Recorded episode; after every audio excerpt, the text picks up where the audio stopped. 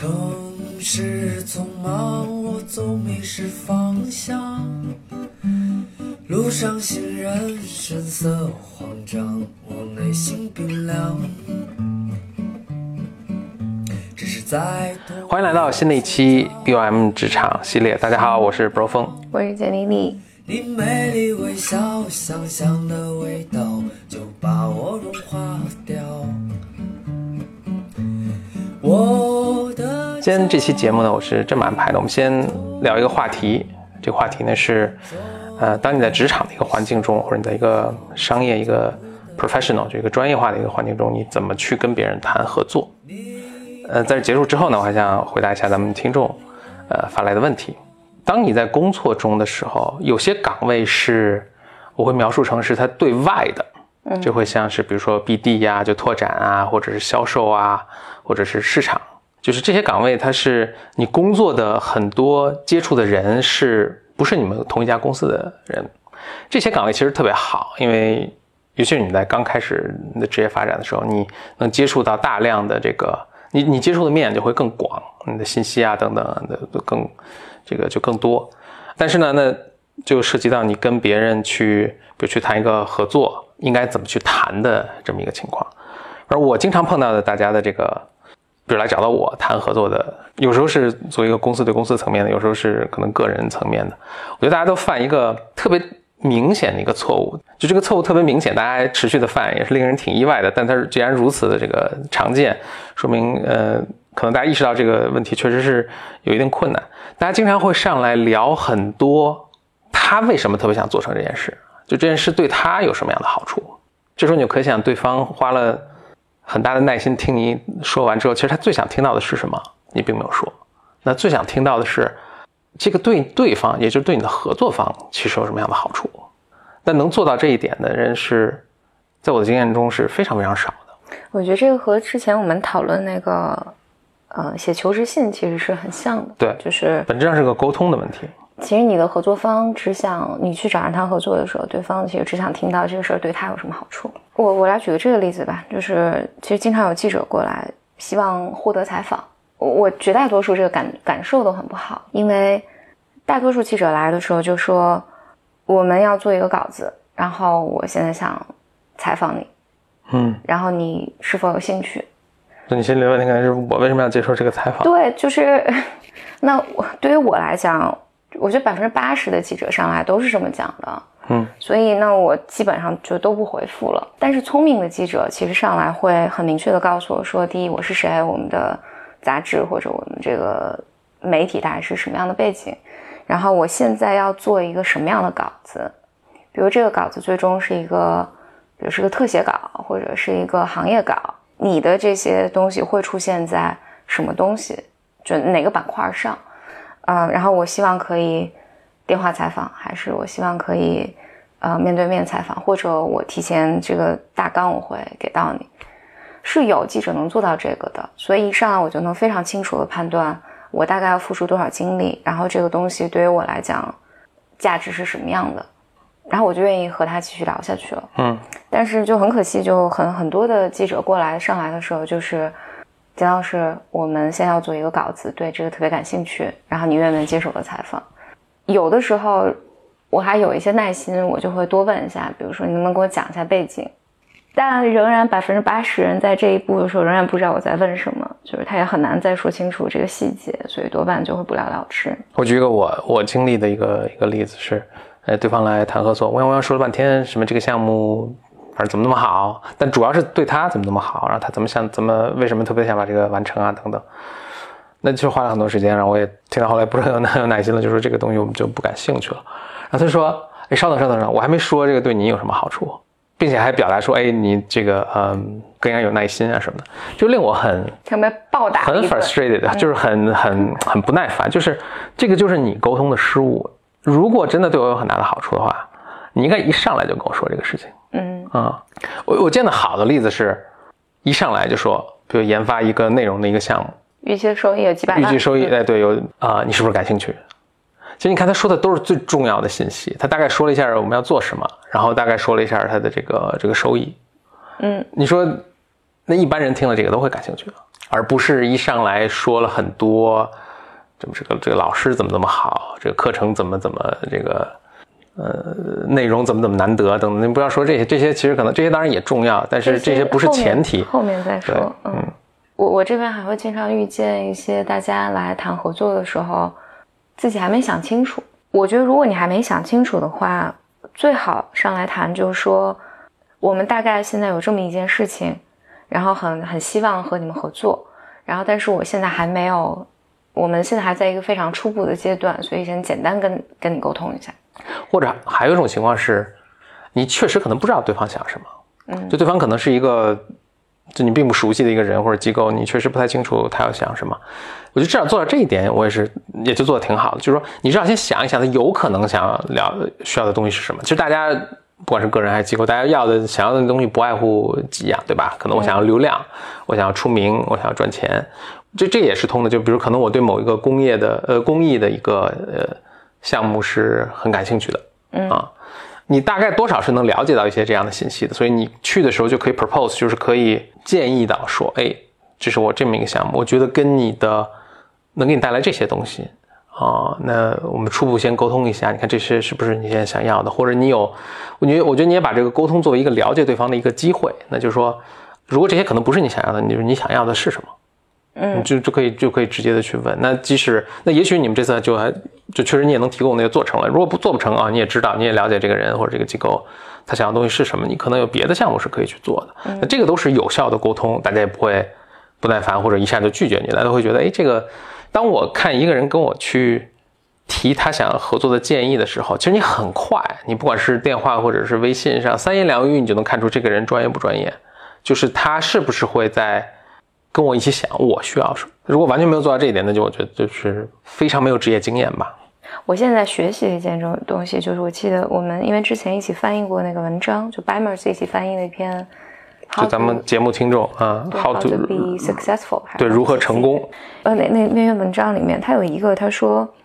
如果能见面谈，就见面谈。嗯，对我就我就觉得这条好像建议大家尽量见面谈。对对对，就就还挺重要。但这里面确实有个技巧，就是你一上来就跟别人要见面谈，人家可能特别忙，对吧？不可能让每一个想见面谈的人就都能见成面。所以刚才那个就还是特别重要，就是你第一次跟他接触的时候，在咱们现在的情况下，可能更多就是微信，嗯啊或者一个电话，你一定要说一个什么点，让人家愿意跟你，让人家判断说，哎，这个是值得我花什么半个小时、一个小时的时间去跟你去见面的。你你只有一个很小的一个窗口，把最重要的信息传递给他，嗯，那最重要的信息是什么呢？不是说对你最重要的，这还是就是这个如何去谈合作啊。或者我们其实只是讲的是最开始如何去谈合作的最最开始接触的时候那个那个沟通啊，不是对你最重要的，是对别人最重要的，人家最关心的啊。嗯，这个项目中可能有些地方是你特别特别关心的，但是人家不关心，那你也没必要去说。对啊，就把别人关心的东西去说了，对吧？哎，我我我还想到了一个反例，假设你前期的沟通完成了，你们也见到面了，还有一种情况就是在沟通中。我觉得也经常失败的，就是你只说对对方好的东西，就这个也不行。就是我解释一下什么意思啊？就是这这是我觉得，觉得近几个月我就遇见好好几个这样的类似的事情。呃，应该是对方的，有的时候是高层，有的时候是负责执行的小朋友过来谈。但谈的时候，对于我来讲，就是比如他就会说。那我们来给你导流，你可以把你东西放到我的这儿，你可以放到我的这儿，你可以放到我的那儿。你们有什么，我们都尽力帮助你。那就也很奇怪。对，这个就，这个对于我来讲就是，就因为你不是个慈善机构。对啊，你你的诉求是什么？不可能的。嗯嗯。所以我就会有一个判断，那就是要不然是你不了解你的工作，嗯，要不然就是你现在在跟我胡说八道。那我一个预判就是这个项目，就是你当然能跟我说天花乱乱坠，然后我去按照我们今天的这个计划去执行的时候，你下周就会你回到你的公司里面，下周就肯定会顶。这推行不了，对，说对不起啊，这个抱歉，我之前说的不对。这个也是我们踩过一些坑之后，就是总结出来的一个，就是一上来全都是全部都。好，我们竭尽全力为你服务那种感觉，这肯定是不 work。对，或者你你一上来就不断的，你你如果这个谈话里百分之八十都充满了情怀，然后我对你好，嗯，就做了很多许诺，然后你你听着就不对嘛，这个这不是一个商业上的合作。对，所以对于比如说从我的角度来讲，就是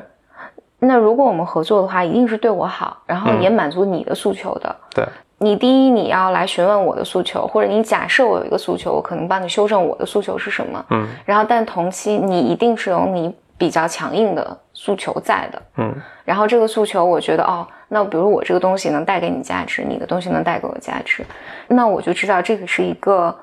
可行的一个合作的方向。然后呢，无非就是我们在讨论合作这里面是否能够真的契合，就真的 work。那这是另外一回事儿了。但是前期前提提要一定一定是我们彼此是互相有价值。这个听起来是一个有可能促成的一个合作。如果只是单方的。对单方的有很大的好处，不管是对甲方还是乙方啊，就是嗯，只是对单方的好处，这肯定是不能促成促成的，或者是合作就不愉快的。因为你你后面一定会非常的费劲，嗯，对我有时候就会觉得我又不傻，嗯，那要不然现在这个对话里面，就是最好你也不傻，我也不傻，然后就对，那那要不然就是如果我相信这这个故事的话，那就是要不然我傻，要不然你傻，嗯，就是你在沟通的时候。是得有能力把自己放在对方的一个角色中，你能判断他他想了解的东西是什么，就只把这些重要的信息给他。嗯，你经经常会碰到那种情况，一种是我天，我说就跟某一个人说话特费劲，乌央乌央，他给你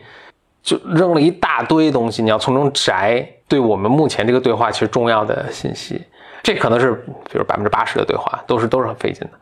偶尔会出现那种情况，哎哇，如沐春风。就是聊完之后特别觉得特别顺畅，这个我说什么他也听很很很很很快就理解，然后他说的也给我的都是有用有效的信息。就当你想和别人谈合作，或者你希望促成和对方的相互帮助吧，嗯嗯，也不完全一定是公司层面的合作，嗯，就聊的就跟对方沟通的时候一定要特别注意这一点，就对方需要知道的是什么，关心的是什么。结束之前呢，那我还想回答一下一个。一位听众的一个问题，这个是跟咱们之前的某一期节目是相关的，是一位应届毕业生，那就就是明年就要毕业了，他也很想去大公司，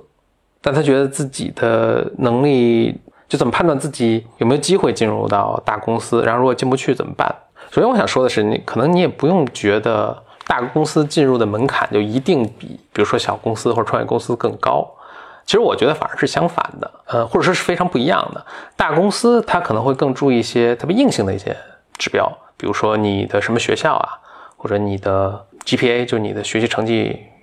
是怎么怎么样，的排名是怎么样。因为大公司可能要招的人特别多，他只能用一些特别硬性的一些指标。说甚至我还知道大公司会让你参加一轮笔试，然后最后可能前百分之十的人他会他会录取。它是有些硬性的指标在那儿的，然后这些指标其实也比较好发现。你问一问，你看他们的招聘。页面啊，或者是他们以前这进入的什么师哥师姐啊，你去问问，可能就知道了。但确实是可能他的这个指标是不太容易打破的，因为他很难可能为你做一个特例。但其实从实际能力上来看，我觉得可能反而小公司的或者创业公司的招聘要求会比大公司反而更高。比如说啊，像我们在做简单心理，我觉得我们其实招聘的标准是比大公司是要更高的，就因为我们其实知知道你进来。可能是没有一个特别长的时间给你去做培训的，你需要很快就能够能够上手，能够有能力去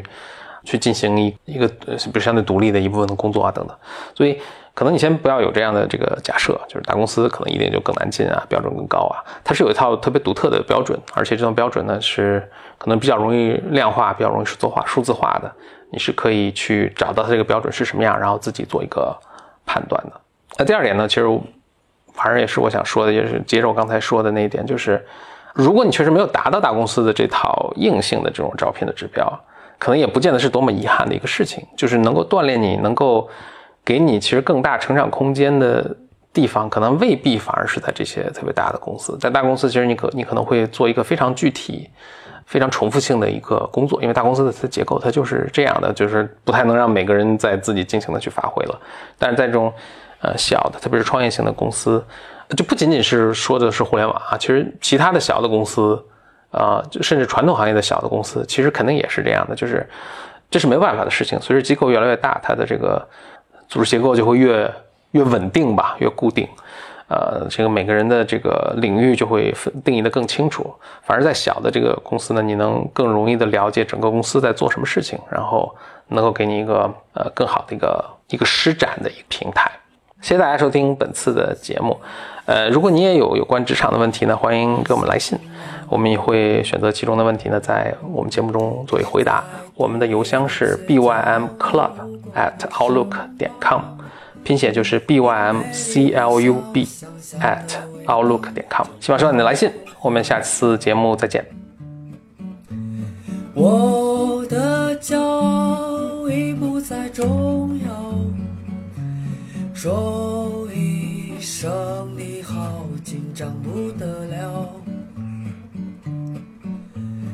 你的脸上写满了。